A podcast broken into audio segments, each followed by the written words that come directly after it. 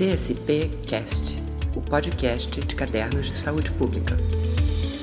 Olá pessoal, damos início agora a mais um episódio de Entrevistas com Autores, um programa da revista científica Cadernos de Saúde Pública, CSP, em parceria com a Escola Nacional de Saúde Pública da Fiocruz, a ENSP. Eu sou Vinícius Mansur, sou jornalista de CSP e neste episódio nós estamos aqui com Célia Landman Schwarzwald. Ela é pesquisadora titular da Fiocruz e coordenadora da pesquisa de comportamentos durante a primeira onda da pandemia de Covid-19 no Brasil. E esse será o tema do nosso papo de hoje. Realizada entre 24 de abril e 24 de maio, a pesquisa teve por objetivo investigar as mudanças nos estilos de vida e nas condições de saúde nesse período. Quem vai conduzir essa entrevista para a gente aqui hoje é a editora-chefe de CSP, Marília Sacarvalho, e que desde já eu agradeço né, a presença e a disponibilidade. Seja bem-vinda, Marília, e muito obrigado também por aceitar nosso convite, Célia. É, em primeiro lugar, Célia, muito obrigada, porque a gente está investindo muito na questão da divulgação para fortalecer a ciência nesse momento em que a gente está vivendo. É, a pesquisa já gerou no Caderno de Saúde Pública cinco artigos, que a gente transformou numa série, num, numa, que a gente chama de num espaço temático. É, e desses cinco artigos a gente quer conversar. Vamos lá, Célia. Comece aí, diga lá o que, que você acha. Sim, eu agradeço também a oportunidade que você nos deu nos Cadernos de Saúde Pública, né?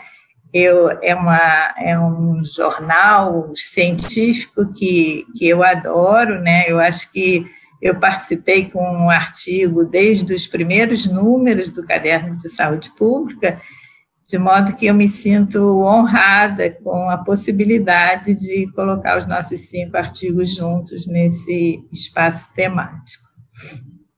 Bom, Célia, indo ao ponto, é, a, a, forma como os entrevistados avaliaram sua saúde, que a gente chama de autoavaliação de saúde, como é que ela se compara entre antes da pandemia e o durante a pandemia, no momento em que você estava em campo, que o pessoal estava sendo entrevistado? Piorou muito? Como é que foi? Então, é, nessa pesquisa, nós sempre fizemos é, as perguntas antes da pandemia e depois da pandemia, porque o objetivo era exatamente ver as mudanças que, que tinham ocorrido durante o período né, de, de das medidas de restrição social e, e das incertezas trazidas pela pandemia, né? E entre as mudanças que ocorreram foi a piora no estado de saúde. Quase que um terço da, da, da população respondeu que tinha é, piorado é, a percepção do, do, estado de saúde, né? Então, é muita coisa, porque 30% responder que piorou o seu estado de saúde realmente é um problema a, a, a ser é, estudado, né? Então, no primeiro artigo que nós fizemos, é, a gente tentou estabelecer quais eram esses fatores que tinham gerado essa mudança na percepção do estado de saúde. E a gente viu que eram umas, um conjunto de fatores, né, alguns relacionados diretamente com a saúde, né, então a gente viu que pessoas que tiveram teste de Covid positivo é, pessoas que tinham sintomas de Covid foram relacionadas à, à piora no estado de saúde, mas também os problemas de ordem emocional, né? Então, nós tivemos muitas pessoas, mais de 50%, demonstrando é, sentimentos de ansiedade, demonstrando sentimentos de depressão muito frequentemente. É, como fatores não tão diretamente relacionados, nós tivemos também um aumento, infelizmente, dos comportamentos não saudáveis. Então, nós tivemos aumento do número de cigarros, nós tivemos aumento no uso de bebida alcoólica, uma, um aumento grande de alimentos ultraprocessados e alimentos congelados, né? E, e, e assim, e, principalmente, o que houve foi uma redução é, da atividade física, né? As pessoas tiveram um comportamento muito sedentário e prejudicando a, a saúde de uma, uma forma geral, né? De modo que é, as pessoas sentiram, é, é, mudaram, que essas mudanças nos comportamentos, elas acabaram por afetar a saúde. E também a gente não pode deixar de esquecer as dificuldades financeiras, né? que é, o aumento da pobreza, né, e com é, vários, várias famílias passando até por insegurança alimentar, e essas preocupações com a manutenção da família, com a perda de trabalho, elas também acabaram por afetar o, o, a percepção do estado de saúde. É, Célia, entre, falando de atividade física, que foi um dos fatores obrigatoriamente, né, que a gente imagina, fechado dentro de casa, atividade física tende a diminuir. É, esse comportamento, quem é que, quem é que é, em que grupos populacionais essa, esse, esse comportamento foi mais afetado? Crianças? Então, Marília, Marília a, nossa população ela já não tem muita adesão à atividade física, né? A gente tem pela Organização Mundial da Saúde e outros parâmetros, né? Nós temos que o tempo recomendado de atividade física por semana é de 150 minutos ou mais, equivalente a cinco dias por semana, é, fazendo 30 minutos de atividade física, né? É, só que a nossa população, da, antes mesmo da pandemia, só 70% não, ade, não tinha, não atendia essa recomendação. Né? Então, somente 30% é, fazia esse tempo de atividade física. Né? Durante a pandemia, é, os jovens, né, eles que eram os jovens de melhor nível socioeconômico, que eram os que faziam, praticavam mais atividade física, é, eles foram os mais afetados, né? Eles, eles foram, tiveram um, um aumento excessivo é, de uso de telas, né, e que também é uma forma de socialização, uma forma de receber aulas, mas eles tiveram é, um tempo tão excessivo de comportamento sedentário que a gente teve diversos problemas, né, e nós vimos com essa pesquisa que os mais jovens, é que os adultos jovens, né, de 18 a 29 anos, é que estavam sendo mais afetados pelo comportamento sedentário. E isso, então, nós fizemos, então, como consequência, né, nós resolvemos fazer uma pesquisa de adolescentes em que mostra realmente esses resultados impressionantes porque o uso das telas, né, esse uso excessivo das telas, é a única forma que os jovens estão tendo de socializar, de receber as aulas, mas ao mesmo tempo é muito prejudicial à saúde.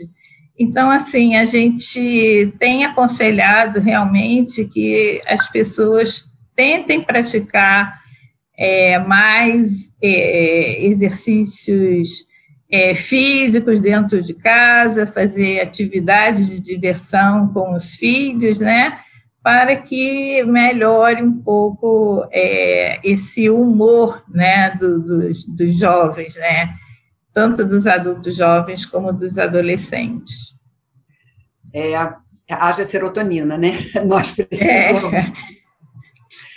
Olha só, entre os idosos, que é o grupo assim com maior risco de doença grave, de óbito, certamente um grupo que estava muito, muito com muito medo, né? Qual é o, qual foi o impacto desse período inicial sobre a qualidade de vida e sobre o comportamento? Você já descreveu o comportamento dos jovens, né, em relação à atividade física. O que aconteceu com, com os idosos?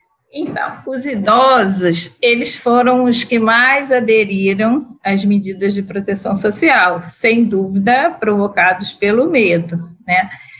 E isso daqui, então, eles tiveram problemas de é, rendimento, né? Idosas, mulheres idosas que trabalhando no setor informal, elas perderam o trabalho, perderam renda, né? E é, tiveram muito impacto socioeconômico, né? Sobre os idosos, né? É, a outra, a outro fator que foi um dos mais importantes foi a questão da solidão, né? Então, assim, muitos idosos moram sozinhos, né? E, e aí é, é, muito complicado para uma pessoa que mora sozinha não ter o apoio familiar, né? Não ter como cuidar dos netos, né? Porque muitos idosos se ocupam geralmente de cuidar dos netos, né? Então, assim, eles demonstraram um sentimento de solidão enorme, né? e isso é, afetou muito a saúde dos idosos, né? E assim, sem meios de conseguir sair daquele isolamento, né? Porque justamente pelo risco maior de, de agravamento, né? né, né nem pelo risco de transmissão, mas pelo risco de ficar infectado e ter um agravamento da Covid, né? Outras coisas que foram é, muito complexas também para os idosos são aqueles que não, não conseguem realizar é, as atividades habituais sozinhos, né? São dependentes de cuidados especiais. E, nesse caso, aqueles que viviam sozinhos tiveram que mudar né, para é, para casas da, de, de, parentes, né, para ter um pouco do, dos cuidados familiares, né, e isso causou transtornos na, nas famílias, porque ficaram com uma sobrecarga de, de trabalho também para cuidar é, dos pais ou, ou, ou parentes que precisavam de ajuda, né, e ainda mais complexo do que isso, tem alguns é, alguns idosos, né, que eles precisam de cuidados de uma pessoa especializada, né? E com isso, as famílias desse, desses idosos e é, os próprios idosos, eles ficaram mais suscetíveis à exposição com a circulação de pessoas entrando dentro de casa, né? Então, eu acho que os idosos, né, são aqueles que é, que estão sendo realmente os que, que sentem mais esse sentimento de solidão e a, a impossibilidade de ter aquele apoio, de ter o contato com os familiares, que, que era muito frequente, né? Olha, eu estava lendo uma reportagem, acho que no New York Times, falando de que pós-vacina, o encontro dos idosos com os netos é. Eu quase fui às lágrimas, porque eu quero ver meus netos, entendeu? É. Muito, enfim, dá uma certa esperança também, né? E a, gente, a, gente, depende dos netinhos para alegria, né? Dá muita alegria, né? E assim, a gente tem que ver, é, Marília, que alguns alguns profissionais, alguns trabalhadores são têm, exercem profissões essenciais, né? E isso causou mudanças muito grandes na família, né? Que as crianças não, não, não tinham possibilidade mais da, da avó é, se ocupar dos cuidados dela, né? Então, assim, alguns, algumas crianças ficaram com a avó por uns tempos, né? Eu conheço é, profissionais de saúde na frente da Covid que eles não conseguiram resolver a situação, porque é, tem essa coisa de exercer a, a, a profissão essencial e, e, ao mesmo tempo, não ter com quem deixar as crianças, né? Então, isso também foi um motivo de preocupação, de ansiedade, de saudades, de, de tudo, né? Olha, um, um, dos, um dos artigos fala bastante da questão da qualidade do sono, que é um assunto que vem sendo pesquisado mais recentemente. Piorou muito? Algum motivo específico para essa piora da qualidade do sono? É, sim, eu acho que, é, como você falou, na, na Na Pesquisa Nacional de Saúde, por exemplo, não tem perguntas sobre o sono. E a gente colocou essa questão, é, é, essa, essa pesquisa, ela não é, não foi só coordenada pela Fiocruz, né? Ela teve a participação da é, UFMG e da Unicamp, né? Com a Débora Malta e a Marilisa Barros. E é, a Marilisa tinha usado uma questão sobre o sono é, numa pesquisa da Unicamp, né? é, na população de, de Campinas. E nós achamos que seria muito interessante a gente colocar, e realmente foi. A gente teve um percentual quase que da, de 50% de pessoas que tiveram piora na qualidade do sono, né? Então, assim, é, e o que, que quer dizer isso? Pessoas que começaram a ter problemas no sono, que nunca tinham tido problemas no sono, e pessoas que já tinham problemas no sono e que eles pioraram muito, né? Então, 45% das pessoas relataram isso. Os problemas no sono, eles estão muito associados ao estado emocional das pessoas, né? Então, esses problemas de ansiedade, é, problemas de depressão, problemas de solidão, né, eles foram todos associados com essa piora na qualidade do sono. É, outros fatores também que afetaram muito a qualidade do sono, por exemplo, a falta de atividade física, né? Porque quando você tem atividade física, você é, libera é, atenção, né? E acaba tendo depois um, um sono de mais qualidade, né? Então, isso daqui foi um dos fatores também. É, outros fatores também foi, a, além de todos esses sentimentos, né, eu acho que essa insegurança é, das, das famílias com dificuldades financeiras foi um fator muito importante na qualidade do sono, aqueles que perderam tiveram maior perda de rendimento, foi os que foram os mais os mais afetados, né?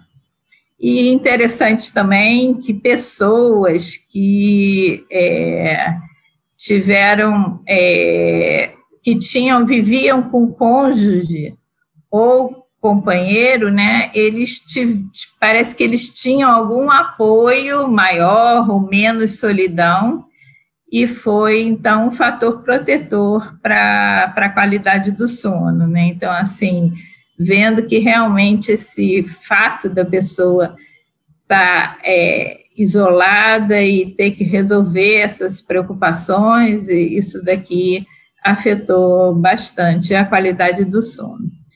E, e, eu queria dizer o seguinte, que isso daqui é uma grande preocupação em, em tempos de pandemia, né, porque é, o sono, a qualidade do sono, ela tem é, muita interferência na imunidade das pessoas. Então, é como se as pessoas que, que têm um, um sono ruim, é, elas têm mais, é, mais problemas de imunidade, são mais sujeitas à, à infecção, né? Então, é, é um problema que a gente precisa estudar realmente mais, né? Então, é, Interessante que esse foi um problema que foi trazido à tona agora e que eu acho que a gente deveria é, é, aperfeiçoar né, as perguntas. Na Pesquisa Nacional de Saúde, a gente tem uma escala de depressão, que é a PHQ-9, em que tem, a gente tem problemas de nutrição, alimentação, tem os problemas no sono, mas não perguntas específicas, né, sobre a qualidade do sono e por quê, né. Então, eu acho que foi muito interessante ter colocado essa pergunta na nossa pesquisa. E, e nesses tempos de pandemia, sozinho, preocupado com dinheiro, dentro de casa, e, e sem, sem poder fazer exercício, com medo, e com tela, tela também é um horror para a qualidade de sono, né? A pessoa ficar agarrada na tela na hora de dormir é a pior coisa é, era esperado realmente que o sono. Bom, eu acho que eu acho que isso a gente sentiu na pele, né? Houve uma piora na qualidade de sono, assim meio meio para todo mundo. É, outra coisa, Marília, foi a sobrecarga do trabalho doméstico, né? Que você acaba acordando cedo, porque tem tanta coisa para fazer, tem que fazer café da manhã, fazer almoço, fazer jantar. E imagina os famílias que têm criança, faxina, né? Então, assim, é, você tem várias, várias é, a carga doméstica também você tem menos, tem que ter privação do sono para dar conta de tudo, né? Então, assim, isso também afeta a qualidade do sono, né? Porque tem, tem vezes que você quer dormir mais, mas não consegue com a preocupação de ter que cumprir tal e tal tarefa, né? Imagina as famílias que têm crianças, filhos pequenos, né, e que ainda tem que cumprir as atividades de trabalho, as atividades da casa, então é um período que foi complicado é, mesmo. Aqui até vai um agradecimento público. A equipe do Caderno de Saúde Pública está toda trabalhando em regime de casa, é, com bebê pequeno, com filho em home, homeschool, homeschool, entendeu? E, e, assim, uma delas eu estava conversando e ela disse assim: Olha, eu estou trabalhando duas horas da manhã para conseguir dar conta do meu trabalho, porque meu filho tem um ano e pouco, não dorme. Entendeu? Quer dizer, eu só consigo trabalhar. Eu fiquei olhando assim: então, para, trabalha menos. O que também não é possível, né? Então, realmente, essa questão do sono eu acho que foi muito afetada. Mas agora, é. Célia, vamos à, ao, à sua especialidade, né? Afinal, você foi a minha professora de estatística. Não tem diferença de idade, não, é que comecei tarde. É, é, temos sim. Só um pouquinho mais velha. pouca. Mas eu me lembro é. de você escrevendo no quadro negro, na época, quadro negro, explicando teste de hipótese. Me lembro perfeitamente. Olha, é, o que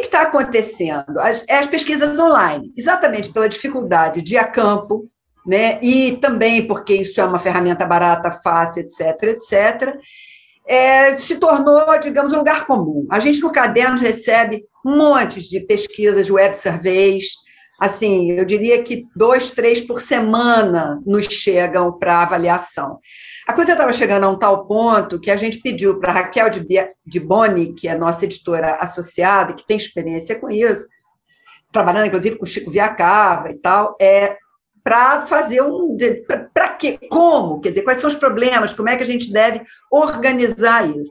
Acabou virando um editorial de cadernos, que é, para informe de quem estiver nos vendo, que é política editorial. Como que você deve fazer uma pesquisa, um web survey. Mas aí eu vou te colocar minha dúvida. É, você acredita que isso realmente representa a população brasileira?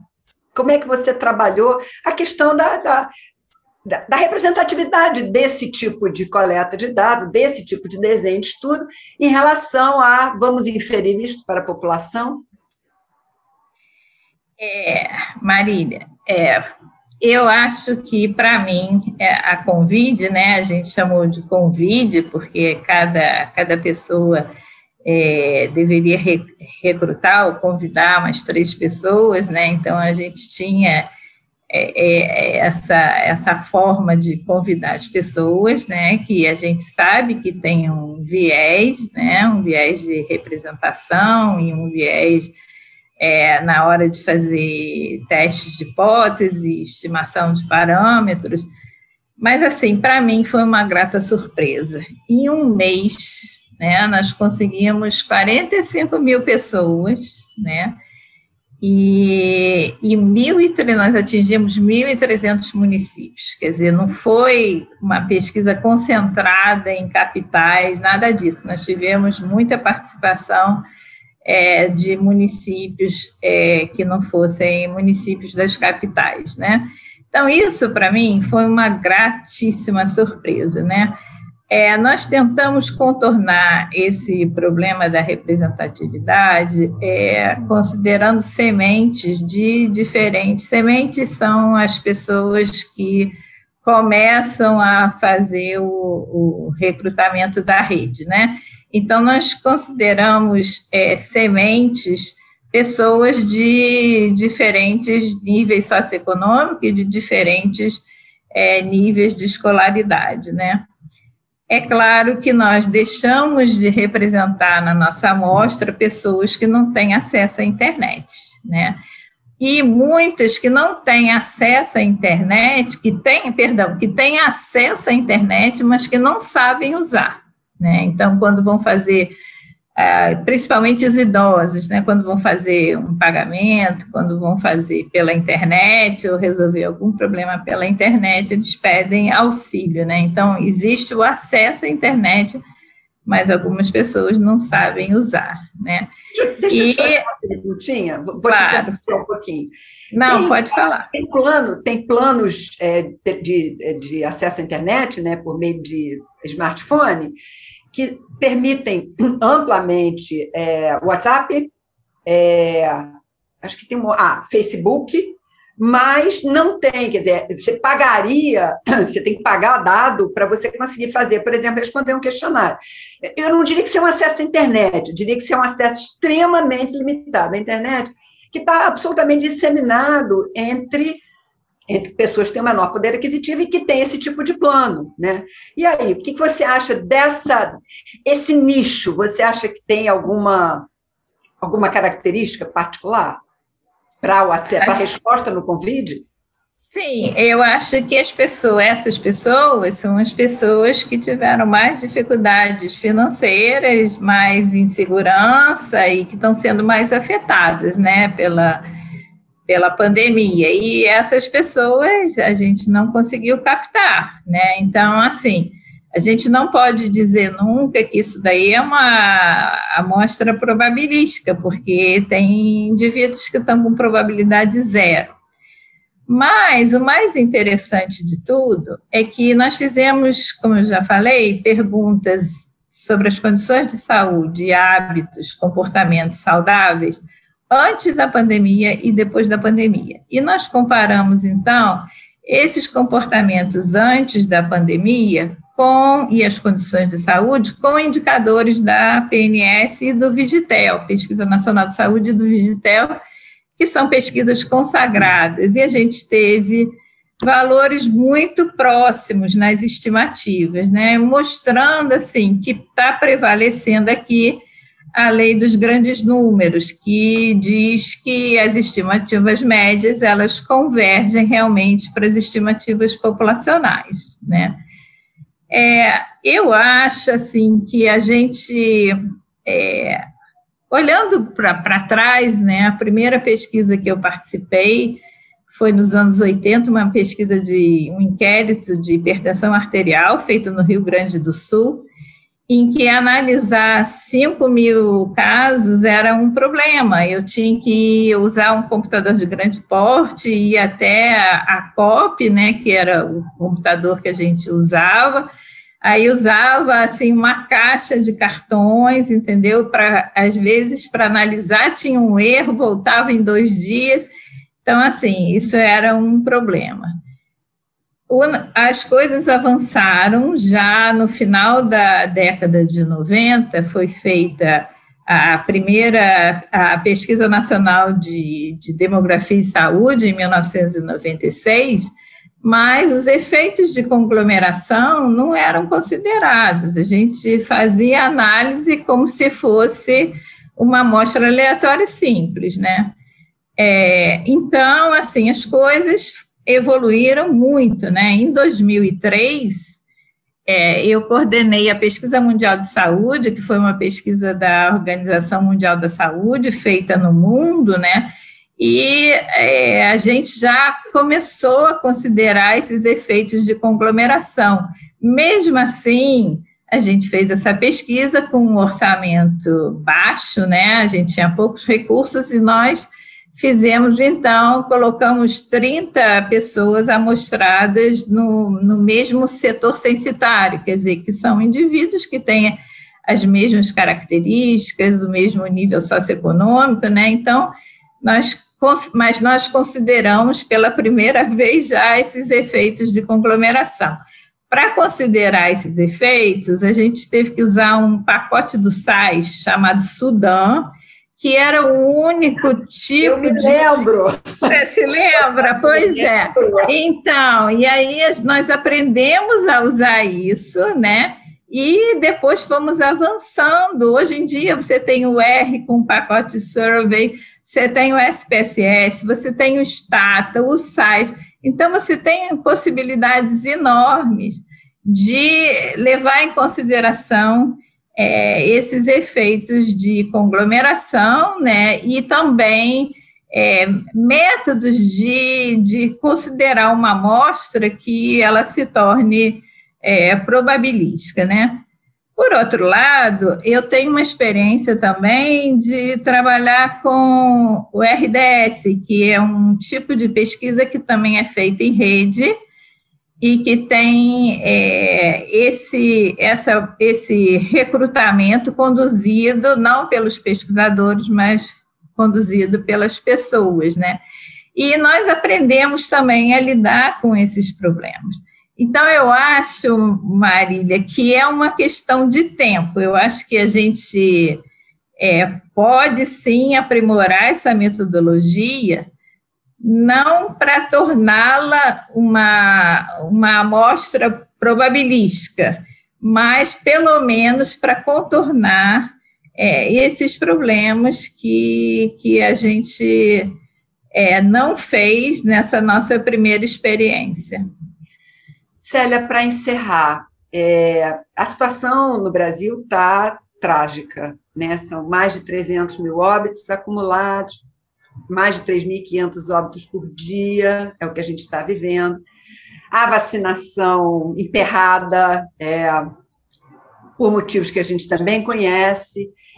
Então, a minha pergunta é a seguinte: se você fosse repetir isso agora, é, você, primeira coisa, você acha que valeria a pena repetir essa pesquisa agora?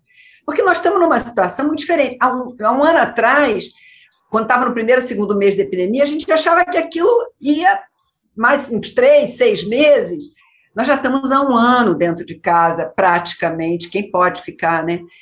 E aí, você tem vontade de repetir, sabe? E daqui, daqui para frente, a pesquisa adiantou. Eu estou muito assim, eu estou muito na, na preocupação da saúde pública, entendeu? Adiantou. É. A gente consegue ganhar alguma coisa com isso para esse, esse momento dramático que a gente está vivendo? E vai, vai repetir? Marília, é, eu acho que no atual momento, eu acho que a população nem teria boa vontade de responder, né? E aí você tem problemas misturados de luto, problemas de aflições com parentes infectados, então eu acho que não é um bom momento agora. Nas recomendações que a gente deu para as pessoas na, durante, na época da, da pesquisa, né, nós recomendamos assim que eles fizessem que fosse possível no caso de fazer minimamente um pouco de atividade física, não não é, abusassem dos alimentos não saudáveis, né, e que tentassem é, fazer atividades é, que causassem algum relaxamento, né, atividades de diversão, etc e também para aqueles que estão com problemas emocionais mais sérios que procurassem ajuda pela telemedicina, né? No atual momento, eu acho que as nossas recomendações continuam as mesmas para quem está em, em restrição social, né? Mas eu acho que também é, as minhas recomendações vão no sentido de fazer o uso de maior número de medidas de proteção, como o uso de máscara e, e distanciamento social, porque a situação está é, tá muito grave. Mas eu acho assim que a gente teria. É, eu gostaria muito de fazer um, uma, uma pesquisa no período pós-pandêmico, porque é, é, nós tivemos um quadro de aumento nas desigualdades sociais, né, um quadro de insegurança alimentar de várias famílias, e com isso a gente deve ter aumentado as desigualdades em saúde. De modo que eu acho que seria muito interessante da gente fazer uma pesquisa no período pós-pandêmico, como que é, a população está depois de ter passado por essa crise sanitária e, e econômica. Bom, Célia, muito obrigado. É, eu acho que a gente a gente aprende em cada momento. Quando você falou desde 1980 trabalhando com cartão num, num computador de grande porte, eu acho que é, é isso. A gente tem uma experiência. Você tem uma experiência que tem que ser passada, né? Nós os idosos, não vamos chamar de idosos, que eu fico meio deprimida, mas nós que estamos acima de uma certa, de uma certa idade, temos uma experiência, e essa experiência não pode ser jogada no lixo, quer dizer, essa experiência não está só no artigo, essa experiência está na vivência, está em tudo que você nos trouxe hoje. Então, muito obrigada. Se você ainda quiser falar alguma coisa, depois o Vinícius encerra aqui para gente. Não, eu que agradeço a oportunidade, né? E, e assim, é, a gente vê também que o alcance das nossas experiências, quando elas são colocadas sob forma de artigos, é, a gente tem uma, uma, uma divulgação bem grande das nossas experiências, de modo que eu acho que e os cadernos de saúde pública é um dos minhas meus jornais, vamos dizer assim, minhas revistas científicas favoritas, então eu acho que a divulgação é, do nosso trabalho nos cadernos, como eu faço desde o início da minha carreira, eu acho que é, é muito, muito interessante. Então, um abraço para todos e muito obrigada também. Célia, muito obrigado mais uma vez, reforçando nosso agradecimento pela sua presença e o nosso esforço é realmente esse, né? Contar também com a disposição dos pesquisadores, né, para ampliar aí a divulgação científica. Para quem quiser conhecer mais né, sobre a pesquisa que a Célia coordenou, nós vamos deixar o link de todos os artigos publicados no CSP sobre a pesquisa aqui na descrição. Pedimos também para toda a nossa audiência né, poder curtir esse vídeo, ajudar a compartilhar, se inscrever na página do YouTube da ENSP, acompanhar a CSP né, nos nossos canais, nas plataformas de podcast, no Twitter e no Facebook. Agradecemos a audiência e obrigado. Até o próximo Entrevistas com Autores. Um abraço. CSP Cast, o podcast de cadernos de saúde pública.